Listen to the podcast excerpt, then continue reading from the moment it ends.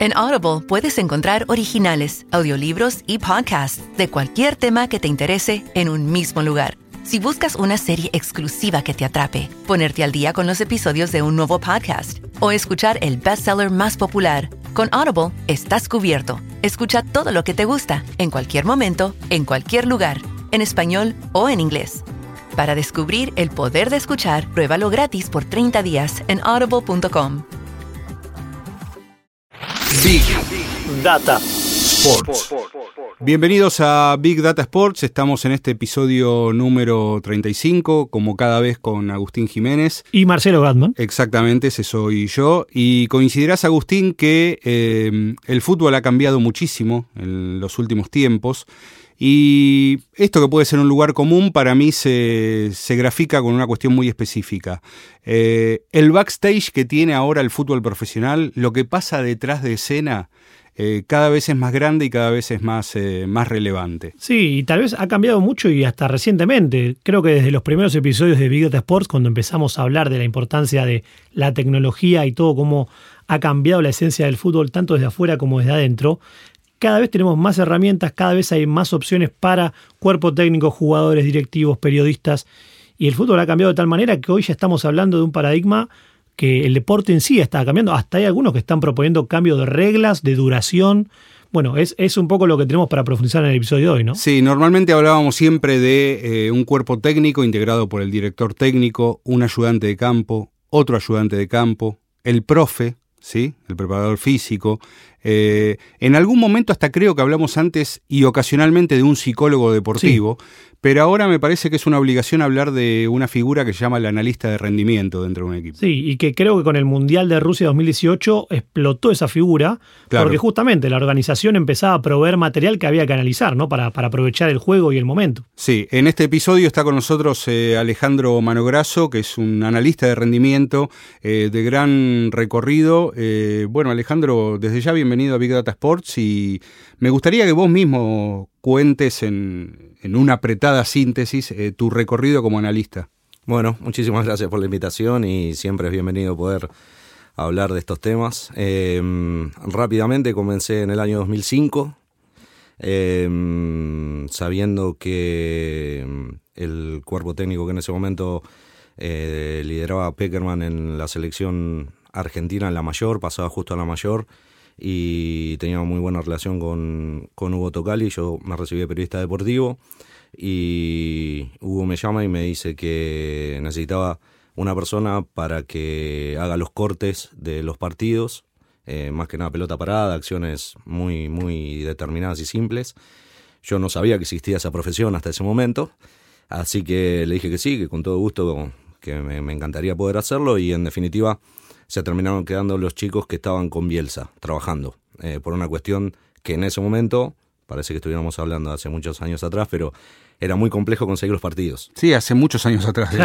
A nosotros nos parece cerca, pero pasó hace mucho tiempo. Exactamente, bueno, eh, era muy difícil conseguir los partidos, entonces ellos ya tenían toda, todo armado el, el, mecanismo para poder conseguirlos. Así que bueno, en ese momento quedó quedó trunca la posibilidad de, hacer ese trabajo, pero me quedó rebotando en la cabeza la posibilidad. Y cuando Gustavo Alfaro mm, eh, va a San Lorenzo en el 2005, me pareció que era por perfil y por, por, lo, por lo joven que era en ese momento, que éramos en ese momento, eh, que le podía llegar a interesar, así que le llevé la propuesta de filmarle todos los entrenamientos, de analizarle los rivales. En ese momento, imagínense eh, que la gran innovación era poder eh, tener el menú de DVD.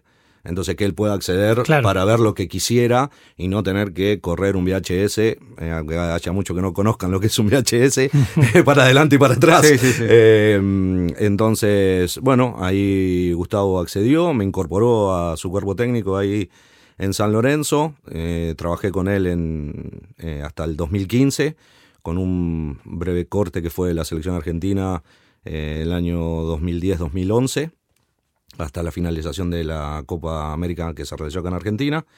Después, bueno, tuve un proceso con, dos procesos con Diego Coca en Millonarios y en Racing, y bueno, ahora actualmente en Tigre. En Tigre. Y bueno, la pregunta obligada, ¿qué es lo que hace hoy un analista de rendimiento? Bueno, eh, es, empieza a ser cada vez más amplio el tema, ¿no? Eh, como te dije o les comentaba en un principio, era cortar en un primer momento determinadas acciones y analizar eh, las diferentes situaciones de juego que nos proponía el rival y el análisis de nuestro propio equipo. Entonces se empezó con eso y había que ir de a poco porque eh, los mismos jugadores eh, no, no, no, se sentían a gusto viéndose o marcando eh, errores proyectados en, en un video donde estaban todos involucrados para visualizar, no era algo individualizado. entonces, em, a partir de ahí empezó un crecimiento al cual hoy estamos hablando de, de, que tenemos un montón de datos, ¿sí? que antes los teníamos que generar nosotros. Ese era el gran inconveniente en aquel momento. No teníamos los partidos, había que ir a buscarlos a, torneos y competencias los lunes a la noche porque no se televisaban. Desde eso hasta poder eh, generar nuestros propios datos de posesión de pelota, de en qué sectores la tengo, dónde la recupero, cuánto tiempo tardo en, recuperarla, eh, las situaciones de gol, poder empezar a tenerlo en tiempo real. Eh, fue todo un proceso que lo fue acompañando la tecnología con el desarrollo de los software.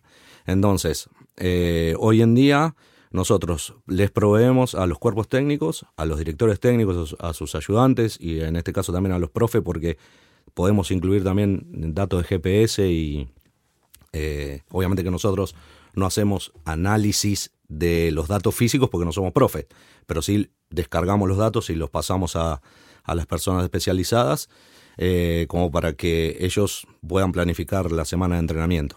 Así que cada vez más empezó a ampliarse nuestro, nuestro trabajo.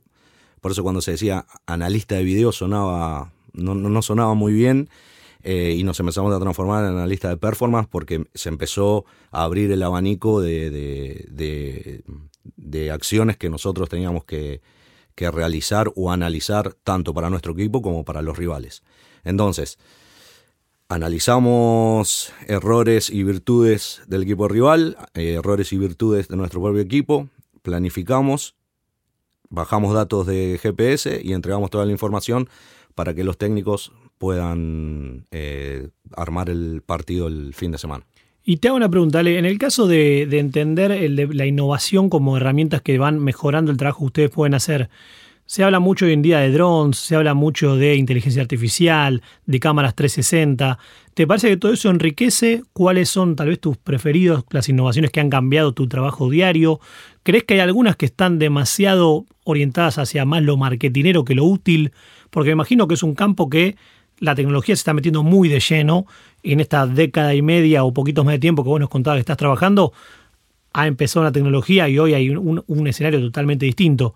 ¿Cómo es tu sensación con los elementos tecnológicos y cómo se mete la tecnología en esto? En lo que tiene que ver con mi experiencia personal, creo que un cambio muy importante en lo que fue cuando tuve la posibilidad de trabajar en la selección, que conocí eh, hoy un, software que hoy eh, se llama Hadel, eh, que en ese momento era Sportstech. Hadel terminó comprando esa empresa, el cual era un soft pura y exclusivamente para deportes. Ya salíamos del soft de edición lineal o no lineal eh, que se utilizaba para cualquier tipo de actividad. Entonces, eh, ese fue un software que habían desarrollado los australianos para, para Sydney, para su juego olímpico. Eh, y cuando me encontré con eso, para mí fue encontrarme con el paraíso, porque había que desarrollarlo y trabajarlo en conjunto con, con la gente de la empresa. Y ya nosotros en 2011, en la Copa América de, que se desarrolló, desarrolló acá en Argentina, ya hicimos análisis en tiempo real. Una locura. Eh, cortábamos video y aparte de eso teníamos un... Eh, lo dividimos en dos partes, ¿no? El, soft, eh, para, para hacerlo más, o menos sencillo.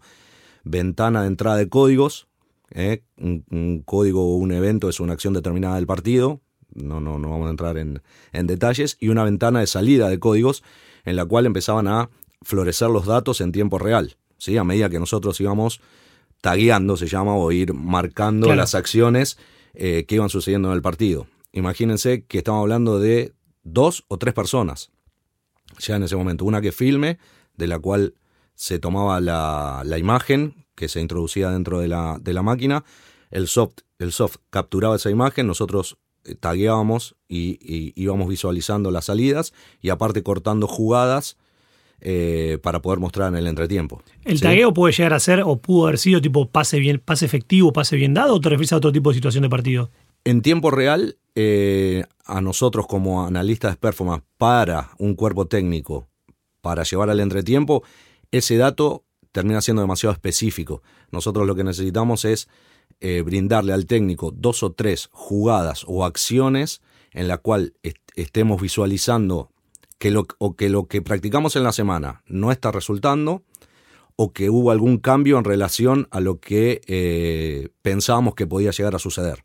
Entonces, O sea, son datos con contexto, contrastados con algo que debió haber sucedido y que no está pasando, por el contrario, eh, que están certificando que lo que se entrenó está saliendo. Exactamente, para apoyar eh, lo que se realizó en la semana o el análisis previo del, del, partido o para cambiar en el entretiempo precisamente que solamente el fútbol te da esa posibilidad hasta ahora, hasta el Mundial de mm. Rusia que no... Eh, la FIFA, por suerte, empezó a permitir que se tengan dispositivos electrónicos sí. en, en, el banco, pero hasta hace un tiempo, igualmente, hoy en día sigue siendo el entretiempo el, el, el mejor evento, porque para un técnico en una cancha es muy complejo poder dar órdenes. ¿eh? Parece muy simple, pero los jugadores no te escuchan, es, es una realidad. Eh, entonces, en, en, ese momento, en el 2010, en tiempo real, nosotros eh, generábamos nosotros nuestros propios datos. ¿Está? Y eso se consensuaba con el técnico. Le, le, decíamos, ¿qué necesitas? En ese momento fue Batista, el técnico. Uh -huh. ¿Qué necesitas? Bueno, estaba el boom del Barcelona, ¿sí? Con, con, con, en ese momento explotando con el tema de posesión. Bueno, quiero saber la posesión. Y ahí empezábamos a decir, bueno, pero ¿para qué me sirve el dato de la posesión solo? Busquemos algo más. Posesión con situación de gol. Ah, perfecto. Sí, posesión con situación de gol. ¿Y la posesión en qué lugar del campo?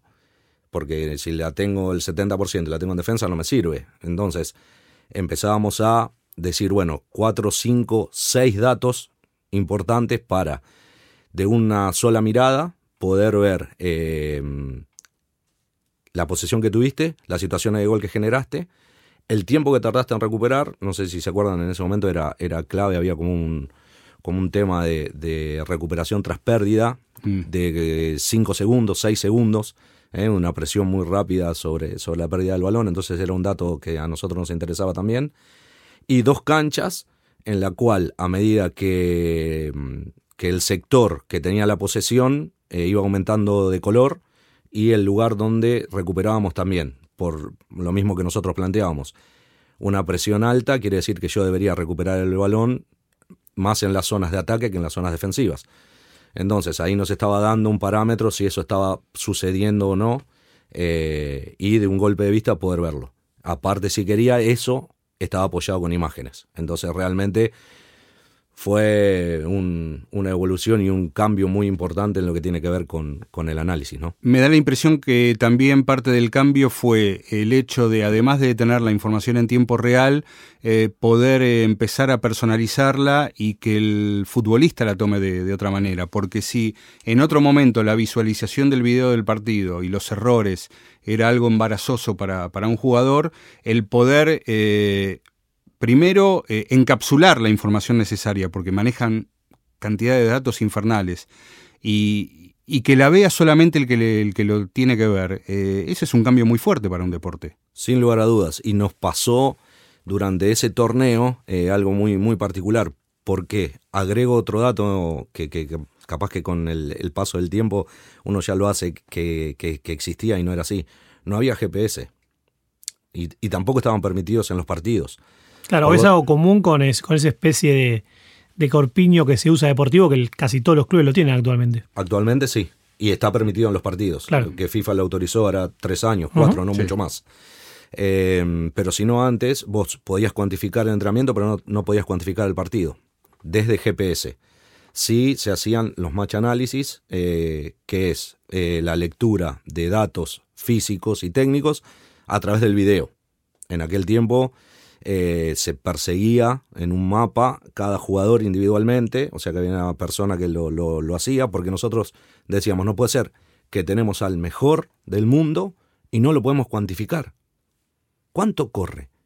¿Cuánto eh, en alta intensidad? ¿Cuánto en baja intensidad? ¿Sí? Era un, tema que nosotros queríamos saber. Eh, porque no teníamos datos, la selección no tenía datos de eso. Sí, y un poco la evolución de, de, de todo esto que vos contabas, uno de los primeros eh, mapas que aparecía históricamente, también históricamente hace no mucho tiempo, era el mapa de calor, ¿no? que era uno de los primeros eh, entregables que hasta los medios de comunicación empezaban a tener y que hoy sigue estando. O sea, es uno de los que sobrevivió al cambio paradigmático de tecnología, porque hoy tal vez termina un partido y en cualquier medio online o en las redes sociales propias de, de un equipo ves el mapa de calor, dónde corrió tal jugador, la intensidad. ¿Eso sigue siendo como un estándar o es algo que es más anecdótico hoy en día, Ale? Es, es un estándar, pero que sirve porque tiene una fácil y rápida lectura. Está bien, entonces. Ah, se masificó por eso, digamos. Ex- Exacto, entonces, eh, rápidamente eh, yo puedo saber mirando un gráfico por dónde se movió un jugador y en el caso de haber planificado o de tener jugadores de similares características, si se me terminaron eh, su- superpoblando un sector en relación al otro, cuando hago la comparativa de lo personal con lo, con lo de conjunto, ¿está? Eh, entonces, obviamente que el mapa de calor es algo im- importante en lo que tiene que ver en, en qué lugar preciso ese jugador eh, se, se terminó moviendo y volvemos a lo mismo, siempre para ver si lo que planificaste terminó sucediendo, ¿está? Eh, y vuelvo a lo del, lo del match análisis, entonces ahí nosotros teníamos datos físicos, datos técnicos, y llamábamos jugador por jugador y se lo mostrábamos, porque no queríamos que, que, digamos, haya como una competencia de quién corre más, en definitiva no era el objetivo. Eh, y cuando se lo mostramos a uno de los jugadores, que, eh, no había recuperado ninguna pelota, eh, dijo, bueno, entonces estoy afuera. Y esto es bien a colación de, lo que decías vos, Marcelo, de empezar que la cabeza de los jugadores empiecen a entender cómo uno valora los datos a partir de, de, la información que tiene. Más allá que seguramente el cambio, no sé si va a ser porque no recuperó o recuperó, capaz que la función que se buscaba de él era otra, pero cómo él agarró un dato determinado y se vio afuera del equipo, ¿no? Eh, y eso, bueno, también ellos, cuando hablo yo hablo de los jugadores, casi todos venían de Europa y en Europa o sea, nosotros lo que estábamos haciendo en ese momento, que nos parecía que éramos la NASA, estábamos en blanco y negro en relación claro. a, a, Europa, ¿no? Totalmente. Está claro. Eh, he notado que los analistas de rendimiento usan mucho o transforman en verbo un término que es escautear. Están todo el día diciendo escautear. ¿Qué significa eso? Bueno, para nosotros, los argentinos, significa el seguimiento de jugadores. En España el scouting se lo llaman análisis de los rivales. Uh -huh. Entonces, eh, scoutear para, para los argentinos, en este caso, si vos me decís a mí, tener que scoutear tal situación o tal jugador, es hacerle un seguimiento personalizado a ese, a ese jugador. Sí, la pregunta fue capciosa porque tiene más de una, de una aceptación el término, ¿no? Exactamente.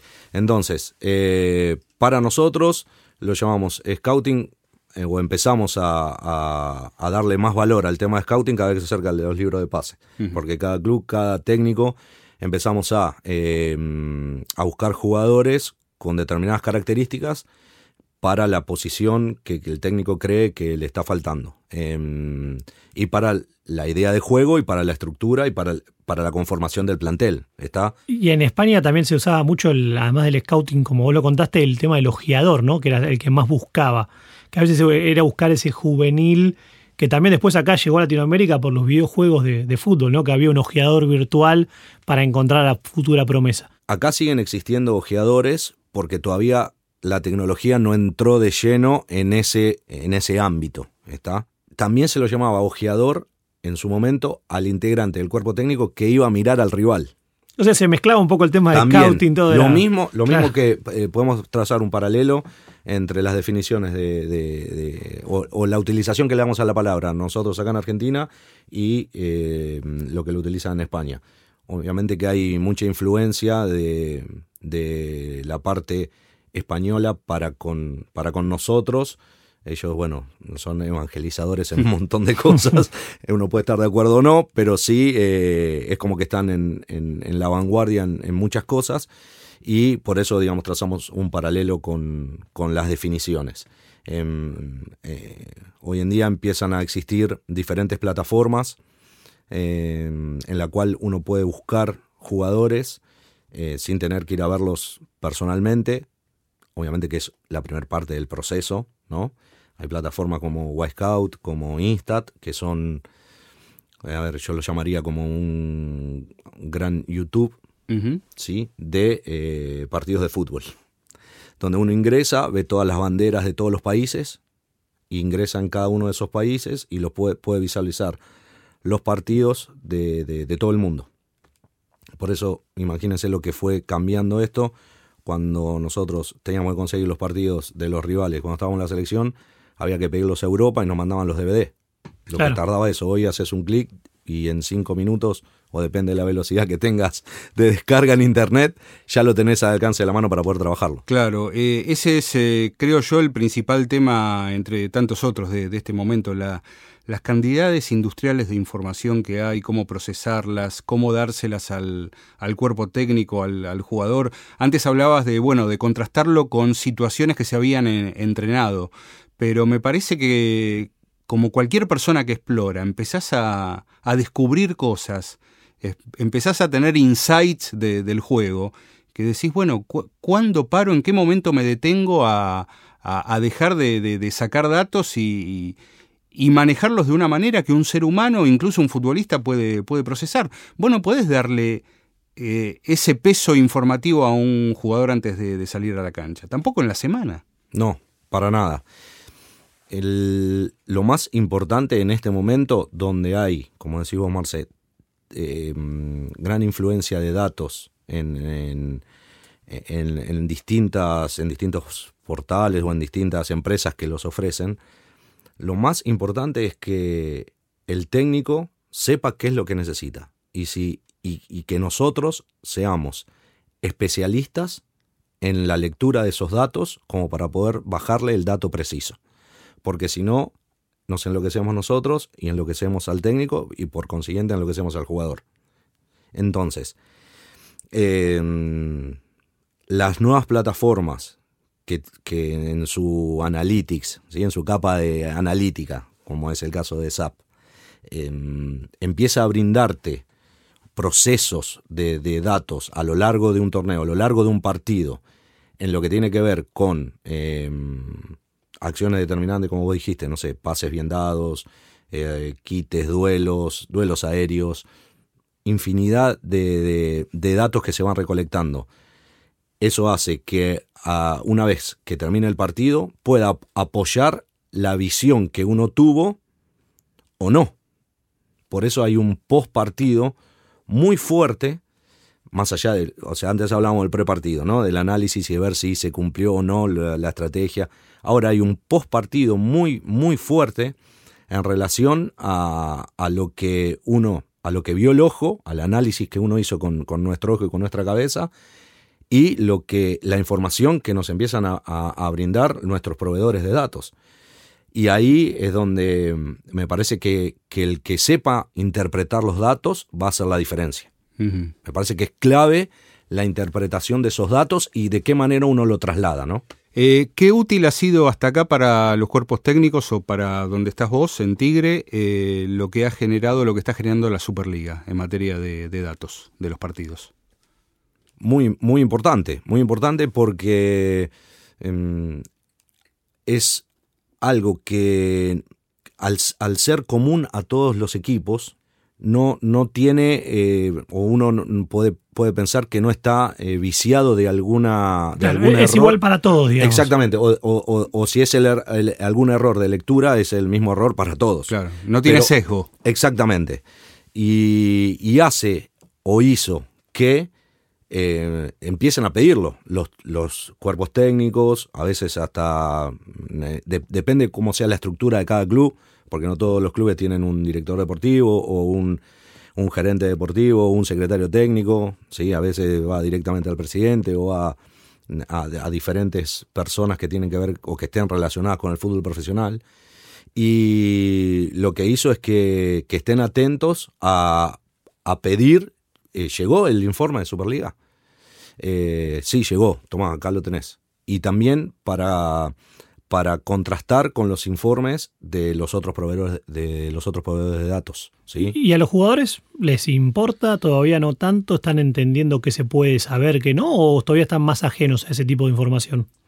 Sí, les importa, sí, les importa, pero como decía antes Marcelo, nosotros somos los que tenemos que cuidar eh, la información que le brindamos a ellos.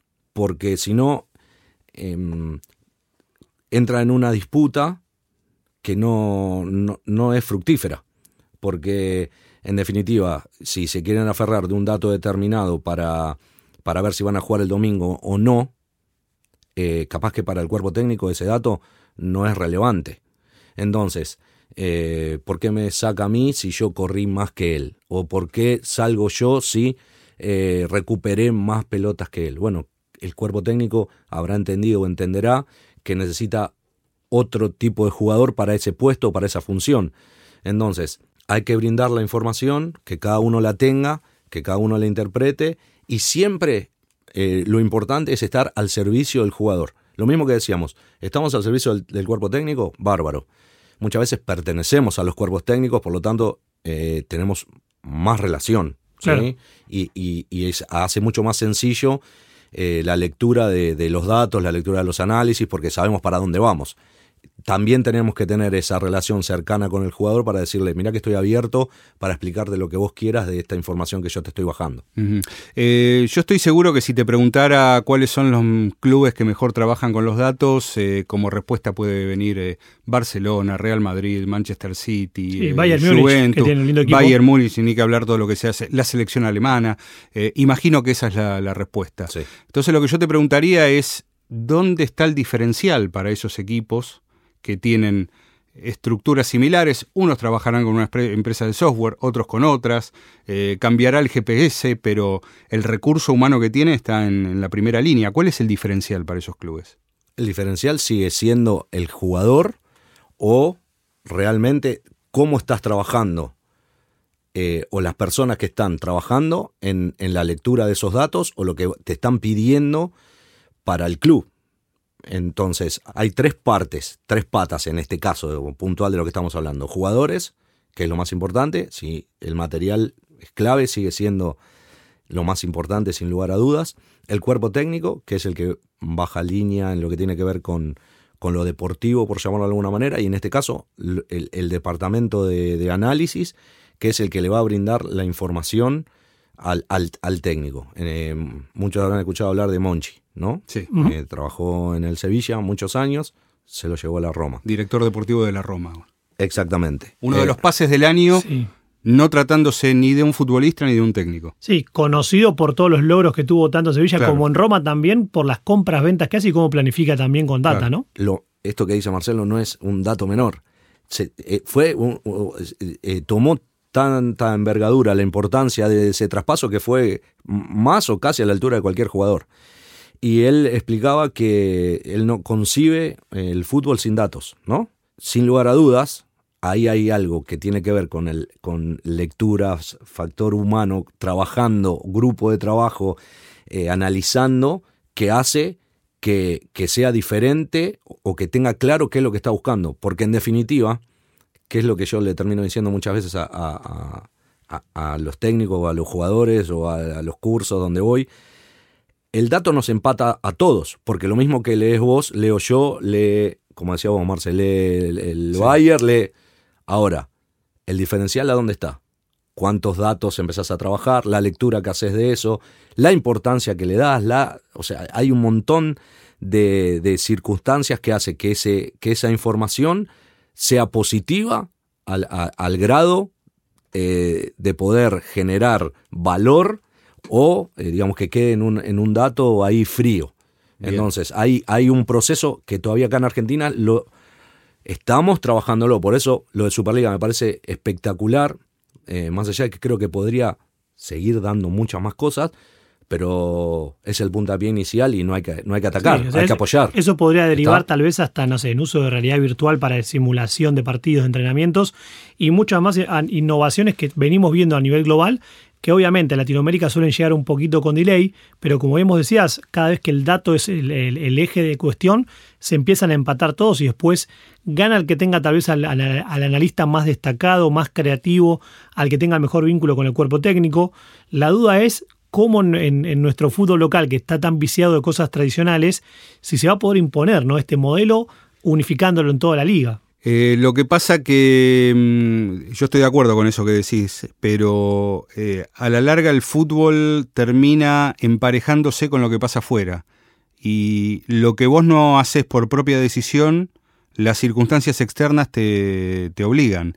Eh, para dar un ejemplo, si efectivamente, como muchos están pensando, los equipos mexicanos y los equipos de la MLS eh, se van a incorporar a la Copa Libertadores y ahí pretendemos que haya seis equipos argentinos jugando la Copa Libertadores, sinceramente mejor que empieces a trabajar con datos porque si no, este, después vas a tener que explicarle a, tu masa societaria y a los hinchas por qué un equipo del fútbol norteamericano te ganó.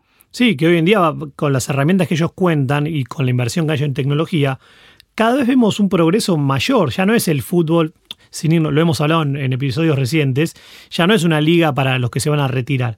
Y están apostando mucho a la tecnología y solamente, no solamente a descubrir nuevos valores, sino también a cómo ganarle al rival, eh, conociendo cómo funciona toda su infraestructura, ¿no? Eh, más que nunca la inclusión del datazo como cierre de Big Data Sports está justificada porque estamos con un verdadero analista de datos. Sí, y- bueno, eh, quiero que lo tires, Agustín, y después me gustaría la opinión de, de Alejandro Manograso que estuvo con nosotros. Sí, justo para, para, el, para este episodio encontramos un dato que, que es llamativo. Hay una entidad que se llama el Observatorio del Fútbol, eh, bueno, está en, Gran Bretaña, que hace un montón de análisis de todo lo que es la Liga Europea o las ligas europeas. Y uno que nos llamó la atención para traer a compartir en este cierre episodio es la cantidad de equipos que en la temporada 2018, que actualmente está en desarrollo, cuáles son los equipos europeos de todo el continente europeo que no han incluido en sus, en sus equipos titulares o suplentes ningún jugador que haya salido de sus inferiores. Como para entender cuáles son aquellos que tal vez están apostando a un modelo y uniendo un poco todo con todo, de compra de jugadores, de escauteo y demás, que dejan hasta un poco de lado sus propias inferiores. O sea, armaron un equipo y no incluyeron jugadores que venían de, de su cantera. Del riñón del club no hay ninguno, Nada. o sea, no A alinearon ¿cuál- nunca. ¿Cuáles fueron? Mira, hubo en total 28 equipos en Europa que no, no, no alinearon ninguno, que la mayoría son de Europa del Este. Pero hay tres nombres particularmente, cuatro nombres, mejor dicho, que a mí me llamaron la atención. Y tal vez el más llamativo es Sampdoria, ¿no? Un equipo tradicional de Italia que hasta en su momento tenía una cantera muy activa. Bueno, en esta temporada no alinearon a ningún jugador salido de sus inferiores en lo que va del torneo italiano.